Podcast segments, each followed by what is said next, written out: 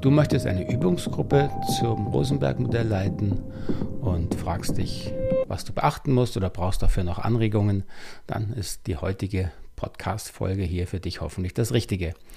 Ich grüße dich ganz herzlich. Mein Name ist Markus Fischer. Hier ich leite und veröffentliche diesen Podcast für gewaltfreie Kommunikation und Persönlichkeitsentwicklung und möchte dir das Rosenberg-Modell möglichst praxisnah vermitteln und die Frage zur Übungsgruppe in gewaltfreier Kommunikation äh, hat mich immer wieder mal erreicht und jetzt habe ich es endlich mal geschafft, das hier für den Podcast aufzunehmen.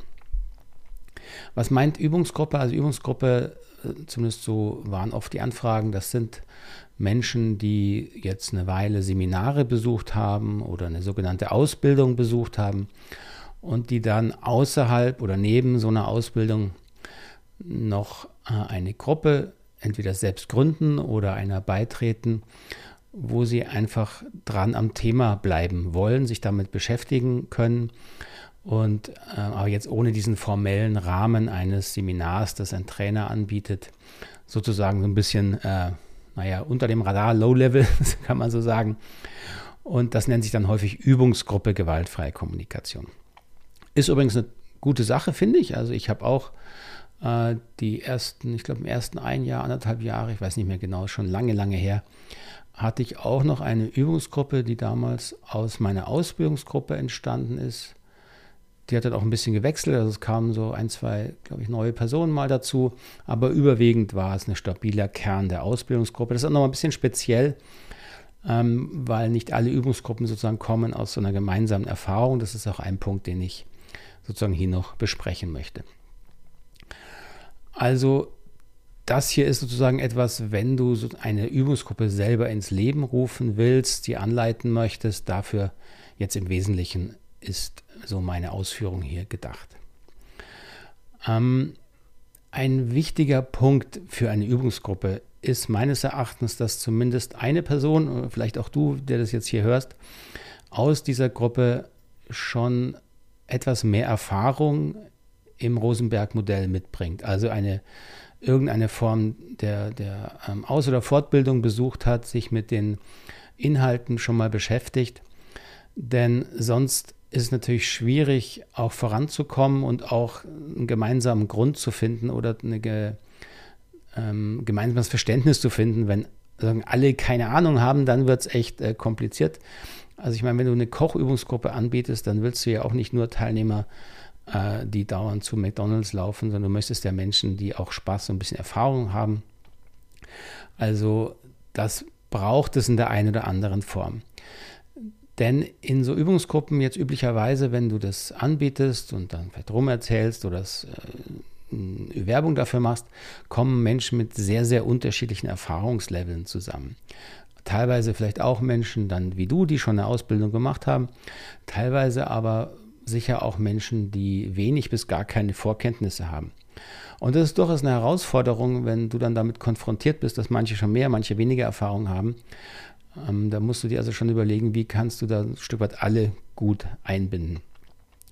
Was ich jetzt hier so euch oder dir ein bisschen zeigen möchte, ist, so, wenn du eine Übungsgruppe quasi jetzt wie von Grund auf aufbauen möchtest, ähm, auf was musst du achten, welche Themen kannst du bearbeiten, welche Übungen gibt es vielleicht auch dazu.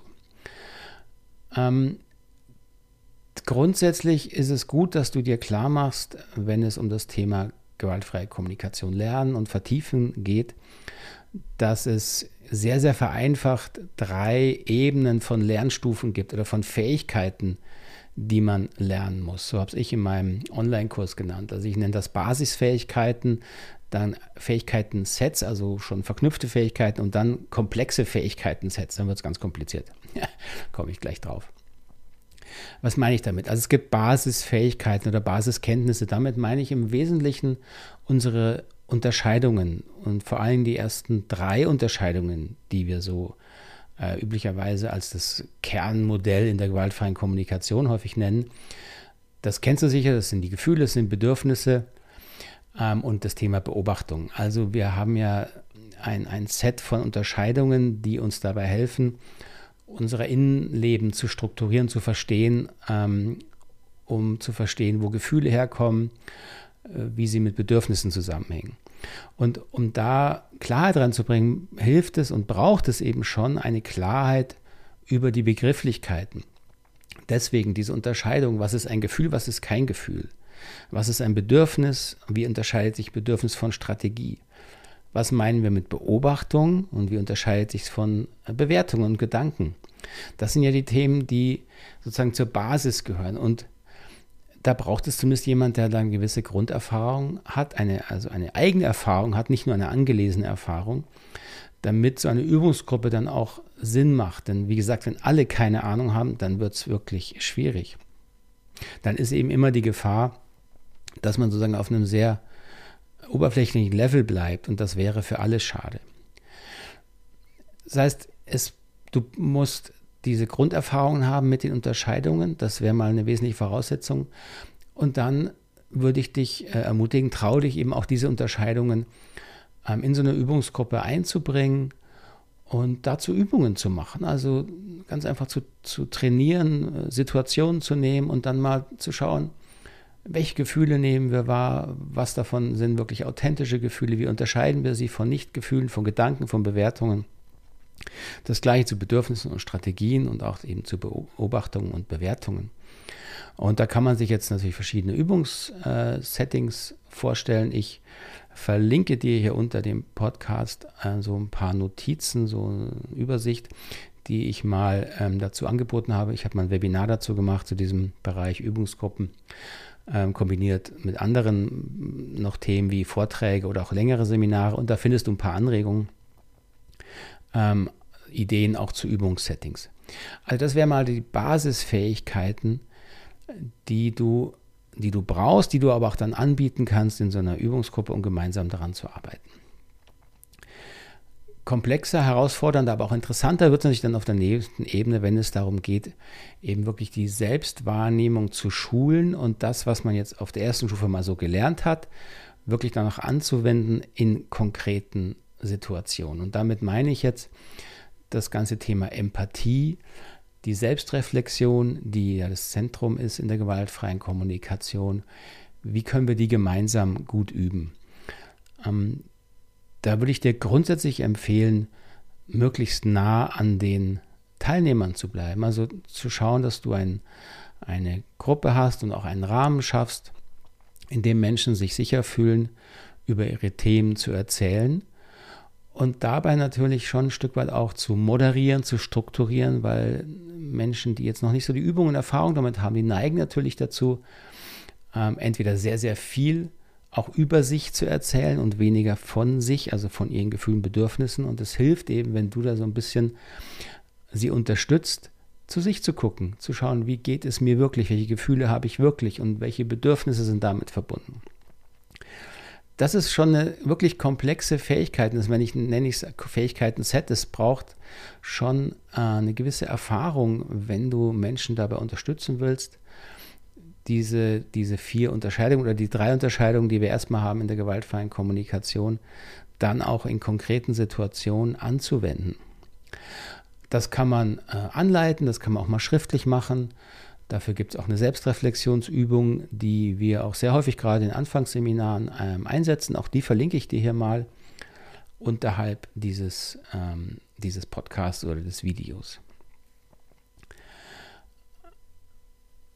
Was dann auch häufig zum Thema wird in ähm, Übungsgruppen, sind natürlich wirklich herausfordernde Themen ja, wie Konflikte, schwierige Gespräche, also auch eigene schwierige Gespräche zu führen mit Partnern, mit Kindern, mit Verwandten, mit Kollegen und Chefs und so weiter. Das nenne ich dann schon komplexe Fähigkeiten-Sets. also warum? Das klingt kompliziert und es ist kompliziert. Wenn du ein Gespräch führen möchtest mit einem hohen Bewusstsein, wo bin ich gerade? Bin ich wirklich ehrlich bei mir? Spreche ich von mir? ähm, habe ich klar, was meine Bewertungen sind, welche Bedürfnisse eigentlich betroffen sind im Gespräch und gleichzeitig Empathie für das Gegenüber zu entwickeln. Das ist eine unglaublich komplizierte äh, Geschichte. Und das ist eben nichts, was man mal einfach so aus dem Stand heraus äh, sozusagen auch machen kann.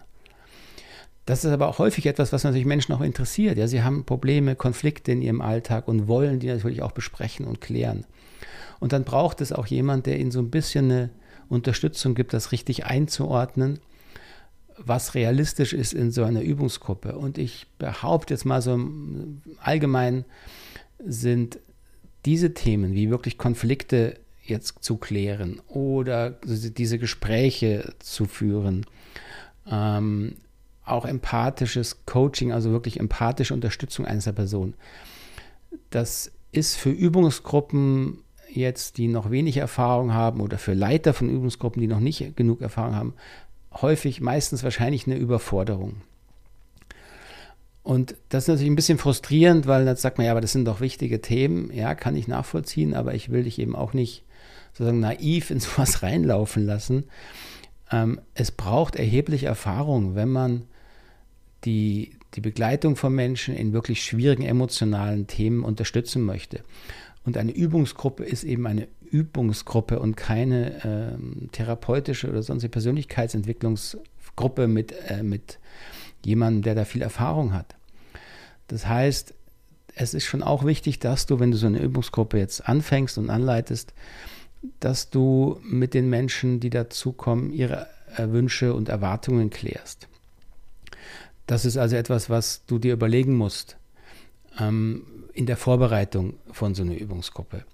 Das will ich eben auch nochmal sozusagen ein bisschen hier betonen, dass es wichtig ist, dir Gedanken dazu zu machen. Willst du eine Übungsgruppe, wo die Menschen dauernd wechseln beispielsweise? Das ist häufig schwierig, weil dann das Vertrauen auch immer wieder neu aufgebaut werden muss. Äh, aufgebaut werden muss. Willst du eine Übungsgruppe, die konstant bleibt, dann ist natürlich ein Problem, hast du genug Leute und was heißt konstant? Darf da gar keiner dazukommen?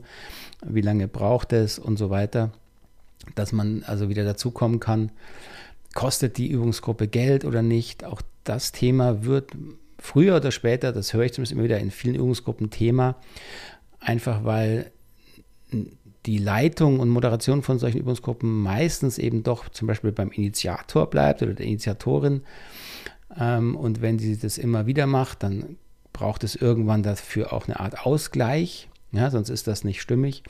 Und der Ausgleich läuft natürlich dann häufig über Geld oder über andere Sachen, aber auch darüber wirst du dir, wenn du so eine Übungsgruppe ähm, ähm, aufbauen möchtest, musst du dir früher oder später Gedanken machen. Ein Thema, was auch sehr häufig im Bereich Übungsgruppen genannt wird, ist, sind Rollenspiele. Also Rollenspiele, damit ist gemeint, dass jetzt ein, eine Teilnehmerin, ein Teilnehmer ein schwieriges Gespräch einbringt, sagen wir mit Partner, und dann übernimmt einer der anderen Teilnehmer oder anderen Teilnehmerin übernimmt die andere Rolle und dann ist häufig die dann übt man so ein Gespräch. Da habe ich einige Vorbehalte und ich würde dir empfehlen, mit diesen Rollenspielen, äh, wenn überhaupt sie einzusetzen, sehr, sehr sparsam umzugehen, weil der Sinn und Zweck des Rosenberg-Modells ist ja die, wie wir es nennen, Empathielücken, das heißt die grundlegend in der Biografie verletzten oder empfindlichen Bedürfnisbereiche herauszufinden erstmal, weswegen ich in solchen Gesprächen Schwierigkeiten habe, bestimmte Konflikte sich immer wiederholen und so weiter diese Empathielücken zu finden, das kann im Rollenspiel recht schnell ähm, sozusagen klappen. Das passiert, das merkt man dann im Rollenspiel, ja, wenn es schwierig wird in der Kommunikation. Ähm, aber dann muss man sozusagen das Rollenspiel unterbrechen und dann wieder die eine Person empathisch unterstützen, um bei sich zu bleiben. Ähm, das heißt, diese, diese Empathielücken zu finden, dafür brauche ich im Grunde das Rollenspiel nicht. Und die Gefahr mit diesen Rollenspielen ist eben, dass man doch wieder ganz schnell in so ein Gesprächsmodell kommt, ja, dass man jetzt denkt, man muss Gefühle benennen, man muss Bedürfnisse benennen.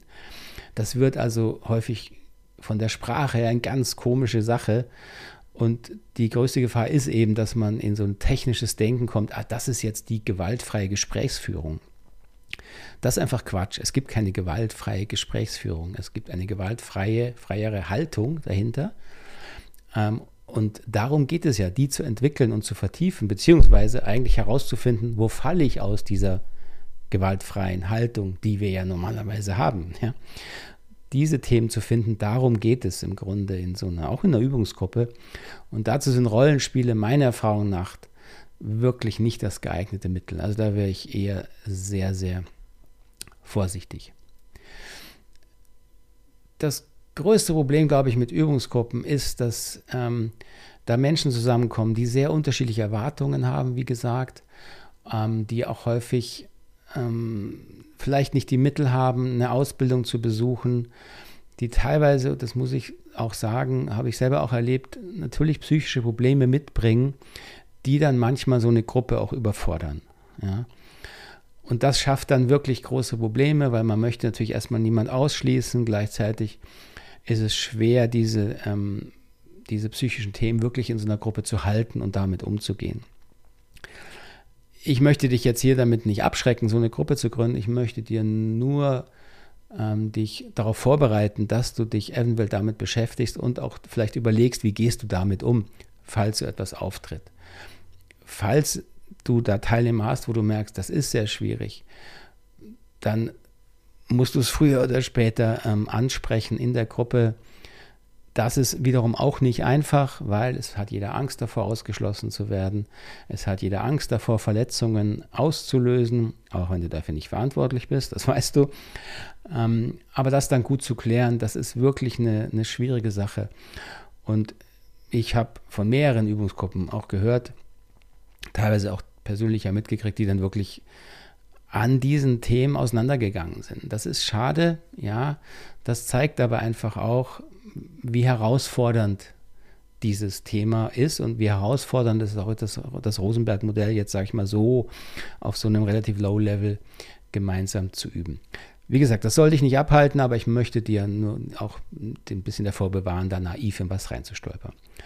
Im Großen und Ganzen, wie gesagt, tolle Sache, so eine Übungsgruppe, wenn es auch nur eine Zeit ist, also es muss ja nicht ewig äh, halten, so eine Gruppe, aber wenn du ein Jahr lang mit so einer Übungsgruppe gut arbeitest, da sammelst du so viel Erfahrung, die du dann auch in anderen Bereichen sicher gut brauchen kannst. Gut, das waren mal so die wichtigsten Themen für mich. Ähm, wenn du dazu Kommentare, Fragen hast, gerne ähm, unter dem Podcast schreiben. Bemühe ich mich dann darauf einzugehen. Vielleicht habe ich auch noch irgendwas Wichtiges vergessen. Kannst du mich gern darauf hinweisen. Sonst bedanke ich mich erstmal und äh, wünsche dir einen schönen Tag oder eine geruhsame Nacht, wo immer du mich gerade hier im Ohr herumträgst oder im Video anschaust. Weiß ich ja gerade nicht. Bis zum nächsten Mal. Bedanke mich. Alles Gute. Tschüss. Ade.